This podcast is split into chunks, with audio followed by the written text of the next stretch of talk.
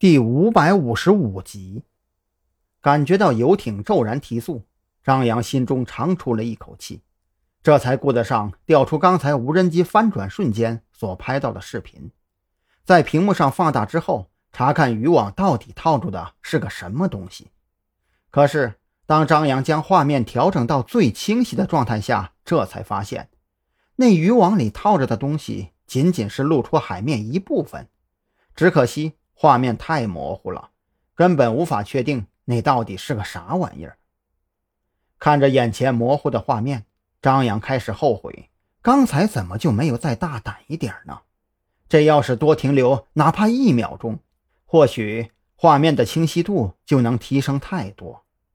可这世界上哪有什么后悔药卖呀？到了这份上，也只能捏着鼻子认了。先回去把视频发给许志伟，或许。他能够把画面处理得更清晰一些呢？怎么了？蓝雨桐被张扬刚才的动静惊醒，刚一起身，也察觉到船速有些过快，立即紧张地拔出腰间的枪支。被发现了？有可能，不过暂时没什么危险，你放松一些。张扬满头黑线，生怕这位姑奶奶一不留神擦枪走火。这游艇的船舱通体都是合金打造，子弹打在舱壁上产生跳弹，可不是闹着玩的。蓝雨桐听了这话，也是松了口气，将枪支保险重新关好，这才凑到张扬跟前，看向屏幕上反复播放的视频片段。这是什么东西呀？怎么拍的这么模糊啊？被无人机发现了，就这画面都是我冒死拍下来的。张扬耸了耸肩膀，将刚才的经过简要的说明了一遍。先回去吧，把视频传给许志伟，或许他那边有办法处理呢。蓝雨桐点了点头，眼下也只能这么办了。还是小心点好。这个袁强渔业，假如真的跟子午会有关系，那么他们什么丧心病狂的事儿都能做得出来。问题不大。渔船的速度应该追不上游艇。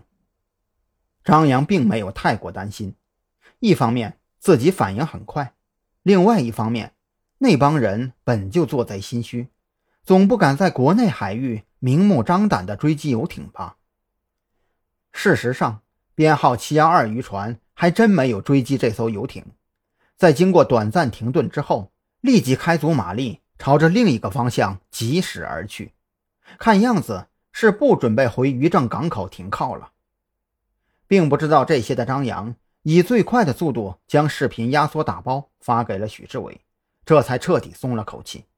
总的来说，自己这番出海也不能算全无收获。凭借那视频，已经足够让海警方面对袁强渔业的渔船进行突击检查。等回到港口的时候，已经是七点出头，眼看距离八点半。只剩下不到一个半小时，张扬暗自思索了一番，等那些富二代们全都下船之后，这才跑去游艇顶层，将无人机下方挂装的摄像器材拆卸下来，交给蓝雨桐。你带这个先回临时驻地，我在这边等会儿，看看那艘渔船有没有回来。蓝雨桐愕然地转身看向张扬，实际上，张扬这个借口烂到了极致。你是不是有什么事瞒着我？别闹！张扬假装轻松的咧嘴笑道：“我能有什么事瞒着你啊？不就是调查袁强渔业这点事儿吗？”蓝雨桐直勾勾的盯着张扬，他想从张扬的表情中看出些什么来。